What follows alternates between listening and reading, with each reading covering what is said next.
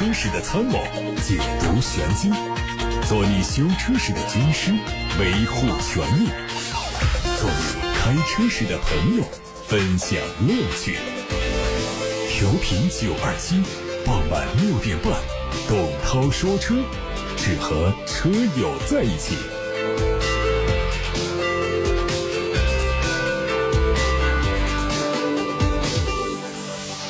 各位好，我是董涛。欢迎大家把选车用车的问题，把汽车消费维权投诉发送到直播间零二七八六八六六六六六，呼叫中心的热线在开通，还有董涛说车的微信公众号可以图文留言。先看新闻，日前北京市小客车指标调控管理信息系统发布了今年第五期小客车指标申请审核结果和配置数据。截止到十月八号二十四时，普通小客车指标的申请个人总共有三百五十点九一万个有效编码，相比上期增长了两万多。个新能源小客车的申请个人总共有四十六万多个有效编码，相比上期是减少了七百多个。经测算，本期约有三千一百二十人抢一个指标，中签难度再创历史新高。海外媒体传来消息，梅赛德斯奔驰将继续加大对纯电动以及插电式混动车型的投入，并深入研发高性能电动化汽车。主要目的是和保时捷、特斯拉等相关车型展开竞争，并在这些过程当中展示奔驰对电动化领域的技术储备能力。虽然奔驰在电动化转型的过程中已经推出了四款基于 EVA 平台架构的 EQ 系列纯电动汽车，但暂时还没有推出高性能的电动化汽车。不过，奔驰说，在马上发布的高端车型奔驰 S AMG 系列上就会用上插电式混合动力系统。奔驰 EQ 系列和 AMG 系列的高性能插电式混动车型都将是奔驰未来在电动化领域的主要发展方向。华晨宝马 X3 将在十一月二十号开幕的广州车展上正式上市，两款车型的预售价分别是四十七万和五十一万。外观内饰设计和燃油版一样，主要的变化是采用了半封闭式的进气格栅，增加了蓝色的装饰和 i 标志，彰显它新能源汽车的身份。配置上配备了十二点三英寸的全液晶仪表，十点二五英寸的中控屏，用上了宝马最新的七点零版本互联，支持无线 CarPlay 和丰富的本地化场景服务。自动驾驶辅助系统 Pro 包括循迹倒车、主主动巡航等功能也成为全系标配。在动力上，新车用的是宝马的第五代 eDrive 电力驱动系统，它的 ADC 工况下的续航里程达到了五百公里。德国媒体说，大众集团 CEO 迪斯计划让宾利成为奥迪的一个子品牌，未来宾利的产品线可能会和奥迪共享更多技术。消息人士透露。和保时捷帕拉梅拉共享 MSB 平台的宾利欧陆 GT 和飞驰的后续车型将会采用大众集团即将推出的 PPE 平台。奥迪和保时捷当前正在开发这个平台。在设计上，宾利车型将会和奥迪有所区别。消息人士说，宾利将少一些耀眼的设计，旨在凸显它可持续的豪华理念，类似戴姆勒对奔驰迈巴赫以及宝马对劳斯莱斯的做法。网上传出了一组全新日产逍客的渲染图，它的车型高度相比现款要更低矮，前脸更加圆润。另外，在大灯和进气格栅等细节上也做了重新的设计。从此前曝光的渲染图来看，它的车身侧面外后视镜位置有所调整，尾灯做了重新设计，牌照框的区域面积更大一些。在内饰方面，换上了全新款的三辐式方向盘，配上了十二点三英寸的全液晶仪表，还有九英寸的悬浮式中控触摸屏。动力除了燃油车型之外，还有可能提供两种版本的混动，一种是采用日产的 ePower 动力系统，另外一种是插电式混合动力。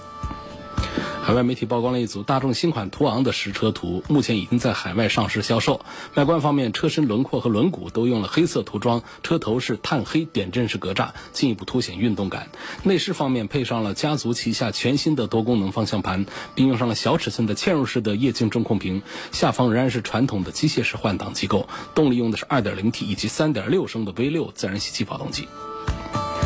作为北京现代打造的第一款 MPV，北京现代的一款新车将在明年上半年正式发布。它采用家族式的设计，前脸是六边形，内部是点阵式镀铬，镀铬装饰的造型和前大灯组的造型保持一致，看上去非常的新颖。侧面可以看到明显的侧滑门设计，而双腰线设计在一定程度上拉长了车侧的视觉效果。据悉，车会用上七座的布局，在全液晶仪表、大尺寸的中控屏和按键式的换挡机构的配置上也有所考虑，进一步提升了。车内的科技化氛围，动力分别是用的 1.5T 和 2.0T 的发动机，搭配七速双离合以及八速的自动变速箱。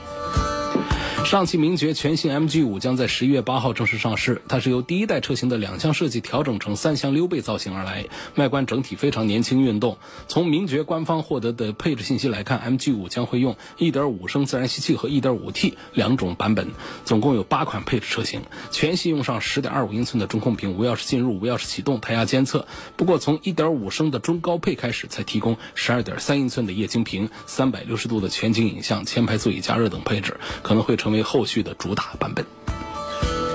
网上有一组广汽传祺全新轿车路试的照片，它基于 GPMA 平台，是这个平台的第一款轿车。前脸是点阵式的设计，两侧熏黑的灯周围是有竖状的转向灯，非常具有辨识度。这车会在二零二一年上半年上市，亮相的时间可能是在今年的广州车展。它用上了溜背的造型设计，动力是一点五 T 和二点零 T。吉利星越 e-Pro 上市了，四款车型的补贴后售价区间是十七万五千八到二十一万六千八。续航部分，这个车用了两款纯电续航为五十六公里的车型。配置方面是 L2 级别的辅助驾驶，还有 APA 智能泊车带底盘透视功能的全景影像。动力采用了吉利的 P 二点五混动架构，由一点五 TD 发动机加电动机组成，匹配了七速的变速器。我们今天的问题先从八六八六六六六六的平台看起，刘先生。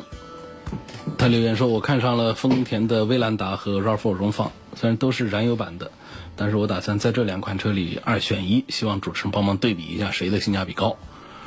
啊，性价比都还不错，这两个车没有实质性的区别，都是姐妹车，就像是本田 CR-V 和本田皓影，呃，很难说性能上谁比谁就强一些，性价比谁比谁就高一些啊，他们就算是同父异母的兄弟吧。然后呢？”像这个 TNGA 平台呢，是被大家广泛认可的，因为它带来了更好的驾驶感受以及更好的车身安全性，这都没什么可说的。我觉得如果一定要来分一下的话啊，就是入门版的 RAV4 应该是比这个入门版的威兰达要更值得买一些。入门版的 RAV4 虽然说贵了三千块钱，但是呢，入门版的它会多一个安全系统 TSS 二点零，这个安全系统呢。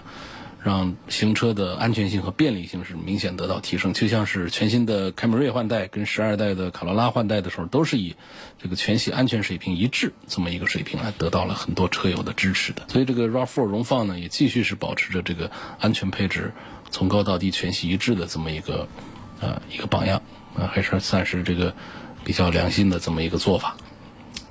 那么到了中高配的话，其实就没有什么区别了，因为中高配他们都带上了，都差不多。嗯，所以唯一要提醒大家，就是威兰达的一个科技版，可能这个它的这个科技配置跟咱们的这个自主品牌相比呢，是有些拿不出手。呃，这个徒有一个科技版之名。那对于性价比的分析呢，确实是呃没什么多的可讲了。就是你拿四 S 店给你的这个配置表啊，来你让销售来跟你讲的话，应该也就讲不出个什么一二三四来。对于丰田。品牌来说，这种性价比难分高下，恐怕就是他们想要的。这就是丰田在中国既定的一个营销策略。从这个产品的角度上讲啊，我想这一代 RAV4 的开发最硬朗的一次这个 RAV4，这是一个轮回啊。即使二十多年前 SUV 诞生，就刻意的是跟这个越野车划清界限，车型是向亲和力方向啊来家庭化的方向来靠拢。那二十五年之后的这个 RAV4 呢，是再一次的硬朗起来。那这一点呢，其实也是。呃，提醒注意，这是车型的一个卖点。下一个话题是李先生他问到的车呢是别克的君越，他说这个君越啊换上了 2.0T 的可变缸发动机，然后 6AT 呢也换成了 9AT，解决了油耗高和换挡不平顺的问题。目前的优惠力度它也比较大，是否值得买呢？如果不值得买，还推荐什么车呢？推荐的产品。其实还是很多的，因为君越呢，它的定位呢是比 B 级车、比中级车大一点的一个车，但是又不属于是 C 级车，跟它比较对位的产品呢，恐怕就是一个都是卖的不好的，一个是福特的这个金牛座，那这个产品也属于是比 B 级车要大一点，但是呢又不属于 C 级车的这么一个产品，呃，另外一个产品呢就是大众的。上汽大众有一个车子叫辉昂，但是这个价格就要更贵一些。呃，这个车呢，实际上呢，按说呢，它就已经可以靠到了这个这个 C 级车大型车上去了，因为它的车长已经啊是超过了五米。那么从性价比的角度来讲的话呢，我觉得别克君越其实做的还是很不错的因为这个车子的尺寸在那儿，所以车内的空间是有保障。而且呢，美系车一向，尤其在大车上啊，它都会把这个底盘做的呃很舒服。第一个是扎实，第二个是稳当，然后还有它比较柔软，悬挂也比较软，所以这个底盘的行驶品质，这个高级感还是很不错的。但是它这个，因为它不属于别克家族的一个主销的啊一个车型，所以它的销量呢不是很大。于是呢，它的价格呢也比较定的比较便宜。实际上，这样一个超过五米的一个大车呢，现在的价格优惠完了，最低配的恐怕就是在十九万左右就能买到，它的标价也是二十多万的。那么就算是我们买它比较这个高端一点的配置的话呢，总共的预算的话呢，也就在二十万出头，也就可以拿下那中高配的这个产品。车的静音非常不错，车内的这个用料、底盘的这种性能。啊，刚才说到的这个 2.0T 的这个动力，也会让这个大车啊开起来也比较顺手。所以这个关于这个 6AT 换 9AT 的这个事儿呢，实际上我觉得 6AT 也可以，9AT 也可以，因为在别克现在的 2.0T 配 6AT 的这个产品上啊，其实是做的是非常成熟的。比方说像上一代的别克的 GL8，它的 2.0T 配 6AT，实际上油耗水平是非常好的。在市区开的话呢，比我们很多的体型体重要更小一点的这个轿车，2.0T 同排量的比比那些轿车还要省油。这个可能就是过去呢，大家会有一个偏见，认为这个别克的车啊一直是油老虎。实际上这些年他们换上了，一是小排量像 1.5T，二个就是这个更新了这个发动机和变速箱的这个匹配向上 2.0T。取代原来的这个自然吸气之后，他们在燃油表现方面已经是做的非常的可以了。就现在这几年，大家再买的别克的中大型的这个新车的话呢，不会再为它的油耗来来着急。所以从这些角度讲呢，我也是向李先生推荐，就是如果我们想要一款比君威大一点的，但是呢又不至于说像这个豪华品牌一样那么昂贵的一个大一点的车的话，像别克的君越这个产品，我觉得那是值得推荐考虑的。邓先生说：“我家的车呢，是一三年买的一个一三款的凯迪拉克的 XTS，已经开了十一万公里。他问，这一般的私家车的寿命是多久啊？我的车还可以开多久啊？你们的九二七油路三效跟发动机修复剂是否有效啊？关于九二七自家产的油路三效和发动机修复器呢，这这个有效不有效呢？我说了也不算，我们的这个数据说了算，就是它卖多少。像我们在双十一啊这样的情况下，马上又会推一些活动，像在九二七。”九月二十七号这一天，我们算作是这个跟我们频率同日子的一个纪念日。我们推出的这种促销活动啊，一天能卖出上万瓶。然后在后台，大家对于这款产品的留言反馈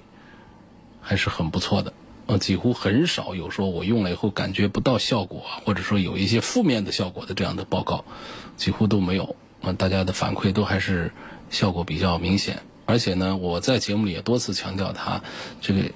对中重度的，呃，这个尤其是对于比较严重的积碳，我认为大家不要考虑用这种添加剂。不是说考虑不考虑用九二七油路三效的这个问题，而且所有的产品对于重度的效果都不明显。那么对于中轻度的，特别是有预防性质的这种。啊，这个积碳的生成，我觉得是非常有效的。就大家的这个反馈来看，是这么一个结论。关于这个新加盟的新加入的一个产品，这个发动机的修复剂呢，这个产品现在还在这个。我们的市场的推广的阶段，但前期呢已经经过了将近小半年的一个小范围的测试，测试的效果也还是不错。不过你说这个九二七的油路三效和九二七的发动机修复剂是不是都特别的可靠？目前我只能说九二七的油路三效经过了这些年，啊，经过了无数车友们的检验，这个是绝对是啊靠得住的。关于发动机的修复剂呢，现在也正在搜集大家的这个意见当中，我们希望它也能够成为我们第二个。明星产品油路三效。关于凯迪拉克 S T S 这个车，一三年买的这个车跑了十一万公里，私家车的寿命的问题，这个寿命啊，我们按照一个是从政策法规的角度，现在已经不讲强制报废，就是你只要能够像到了后来啊，到了十几年以后啊，呃，十五年以后你可能一年得两次年检，你只要是年检能过，这个车就可以合法的开，不像过去强制多少年给报废。对于我们的私家车啊、乘用车啊是这样的一个要求。那么对于，而且我们现在还在政策上还在放宽，从十一月份开始呢，就会推出一个什么呢？就是十万公里之内，我们总共只需要两次年检。原来是在这个五年之后都得每年检，现在改成两年一检。这样算下来，实际上十万公里之内只需要两次检。这样的这个政策呢，可以看出这个方向，就是对于我们这个私家车的这个使用的年限呢，呃，没有做限制，并且呢，并没有说是对于大家。一定要多换新车啊！提出这样的一些政策上的一些引导来，因为在汽车发达国家呀，这个老爷车啊，它是成为一种文化的。实际上，很多车，尤其是现代制造技术下的这个汽车的话，它耐用性是非常不错的，不像过去开个十万、二十万公里，这个车就垮了。我们现在好多十几万公里的车的性能是正当年的，所以你这个一三款的现在跑了十一万公里，如果保养得当的话呢，正值青壮年。更不用说，你现在就担心这车是不是寿命就到了啊？不存在的，只要我们这个车，啊，主要的零部件那没有出什么问题的话，一般来说，修修补补的开个二十万公里左右啊，基本上车况都还会保持的不错。继续往后呢，维修的这个投入会多一些，保养会多一些，但是呢，从寿命上讲，我们很难说它是在三十万公里结束还是多少。我们现在世界上啊。呃，据说跑的最多公里数的私家车有多少呢？最狠的是六几年的车还在路上跑，然后还有大量的八几年的车在路上跑。就是从这个吉尼斯的世界纪录上，好像有一个说法是两百六十多万公里的一个车。然后呢，这个车厂呢，呃，都注意到了这样的一些老爷车，而且对车主们承诺说，你什么时候要换，我把当代我家里最新款的车。免费送一台给你，就是这样在鼓励大家继续用这些老车。所以你可见呢，这个车的寿命是多长呢？其实这个车只要修不出来了啊，只要不是修不出来了，这车的寿命就一直是存在的。甚至于这车就不能跑了，我们这这很多老爷车啊，它还能够卖出高的价钱出来，那么它还有另外的价值存在。那这个寿命啊，这它不是一个那么短的一个概念了。现在看到的是来自董涛说车微信公众号后台的提问，有位网友说有没有推荐三十万左右的七座 SUV 啊？马上二胎了，现在家里这个途观呢是坐不下了。看起来是要换个车啊！如果不是换个车，买两个车的话呢，这时候其实我更愿意向你推荐一款 MPV，因为 SUV 再怎么七座，再怎么车长，它的第三排啊也都很很紧张。你像到了奥德赛啊，到艾力绅他们，哪怕车长不到五米，但是它通过 MPV 的这么短车头的一个设计，也会让第三排的空间得到基本的保障，还有一定的后备箱的空间。但是到 SUV 就不一样，SUV 的车型就是一个鼻子长。呃，所以它占用的空间大了之后呢，我们的第二排空间也会因为第三排的加入而影响变小。那么第三排的空间也很小，然后到了后备箱的空间就更小。所以它实用性啊，实际上是因为第三排的座椅加入之后，它会减弱的。所以我们看那些四米六、四米七的车长的 SUV 都在搞这个第三排座椅啊，这实在是一件。不应该发生的事情啊！这方面比较明白的车厂还是本田，那东本和广本他们推出的这个大的这个 SUV 呢，都是做五座的，它直接的不上六座和七座，就说的是 URV 这样的车。所以，哦，这是闲话了，这跟这个朋友提的问题没多大关系啊。那回过来说啊，我我听出来他应该是想换一个车，就还是想要一个 SUV。因为这个 MPV 呢，它的这个功能性啊，它体现的更多的是多人乘坐啊，这个城区通行。而 SUV 呢，如果空间又足够大，底盘又足够高啊，它可能它对家庭的唯一一台车来说，它的功能更加全面一些。我理解呢，就很多人呢，为什么还是喜欢要一个七座的 SUV？就是家里就这一个车，干什么上下班、出去旅游也都是它，也行。那么这样的话呢，我觉得这样的 SUV 的车长，你必须得保证在五米长以上。五米长以上的这样的大家伙呢，都有谁呢？你这喜欢大众这个标的话，大众家有一个，啊，那车叫什么途昂，这是一个啊，大个子。但是啊，我还是强调前面说的话，你别指望它第三排有多宽敞，没法跟这个同样尺寸的 MPV 比的。另外呢，不喜欢大众这个 logo 了啊，去看别克，别克家有一个昂科旗，也是一个大个儿啊，这七座。所以这是给这位朋友的推荐。所以否则的话呢，我是向你推荐 MPV，哪怕一个不是太长的，咱们的本田的艾力绅呐、奥德赛呀，它的作为家庭的二胎用车啊，六个人、七个人坐。都会比较宽敞，比较舒服。如果说我们买更大的，像别克的 GL 八，再更大的大众的威然的话，那后排的空间，第三排的空间就更加的爽了。想问，武汉的2020款的奥迪 A 四四驱版的 2.0T 现在落地需要多少钱？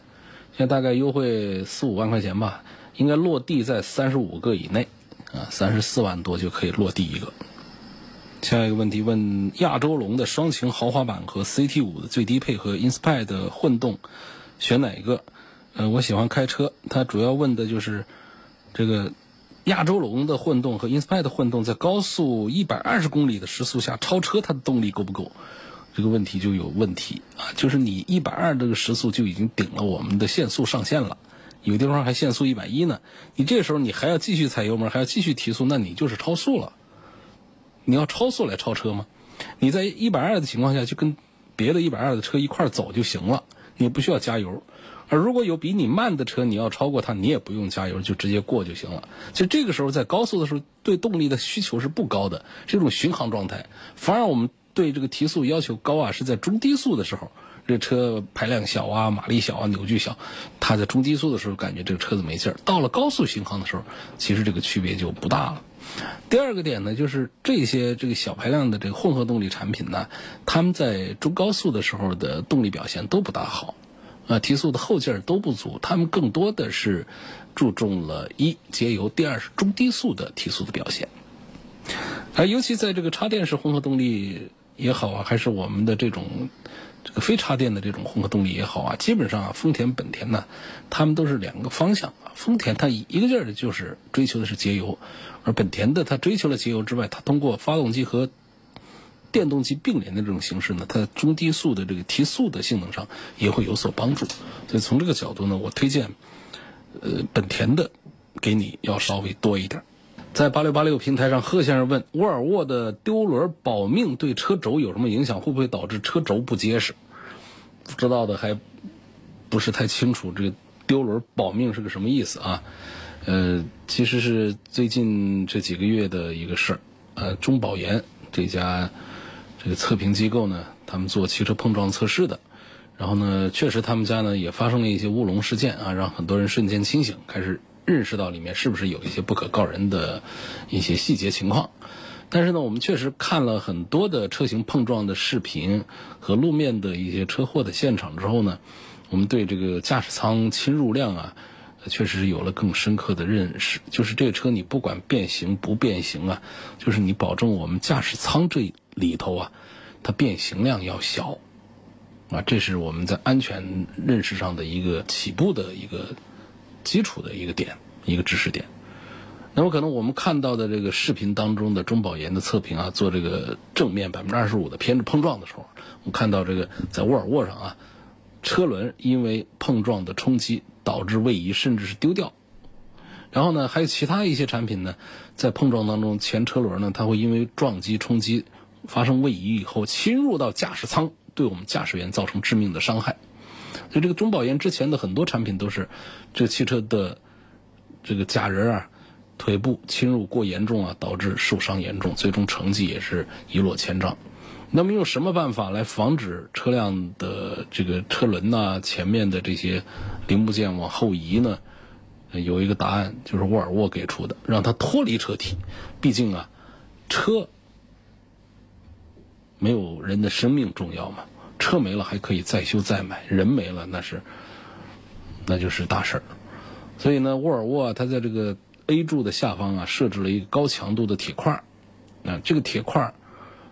起到什么作用？车辆遭受致命的撞击的时候呢，它会尽快的把车轮给摘掉，就铁块啊，把车轮给削掉。它就可以避免呢车辆对于我们驾驶员的这二次伤害，这就是沃尔沃的一个安全性能的黑科技。丢轮保命啊，丢掉车轮子来保我们驾乘人员的性命。虽然说目前的应用情况还不明确啊，但是相信呢，沃尔沃呢，它总是在安全领域里面时不时的丢一个招出来，所以这个还是符合大家对沃尔沃这个品牌的这个安全性能的一贯的一个呃预期的。至于这贺先生的问题，说这个设计对于车轴有什么影响，会不会导致车轴不结实？这个我刚才讲了这个原理，它是特意安置了一个铁块，在碰撞的时候，铁块呢，它就刚好起到一个。削掉车轮的这么一个作用，所以它不会导致车轴不结实。啊，另外呢，就是这样的碰撞之下呢，我们也不用顾及这个车还有哪里这个车本身会受到什么损伤损害，这车整个报废掉也无所谓。只要能够保证我们驾乘人员的呃受伤害的程度降到最低，那就是安全。下面看来自微信公众号的后台，有位朋友说：“我今年要退休了，我想换辆 SUV，准备到处旅游。目前看了两款车，别克昂科威 S，东本的 URV 三七零。我们希望能评价这两个产品。两个产品呢，对于想要长途驾驶、要车厢宽敞舒适来说的话呢，我觉得这个东本的 URV 比别克的昂科威要更舒适。”可以试乘试驾一下，体会一下前排后排空间、沙发的柔软，还有隔音降噪这方面一些水平，确实比别克的昂科威 S 做的要好一些。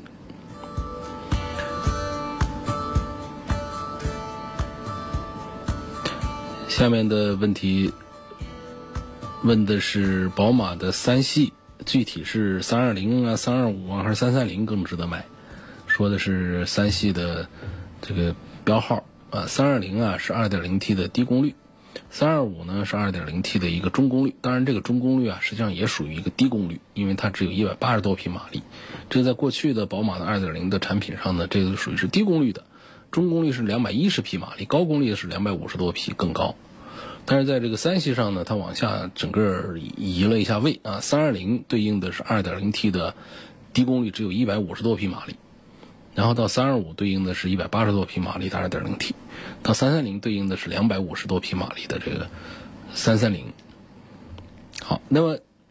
该买谁的问题，我们看一下它这个价格的差异啊。从三二五跟三二零之间同样的运动套装来做对比的话呢，价格的区别是两万块钱。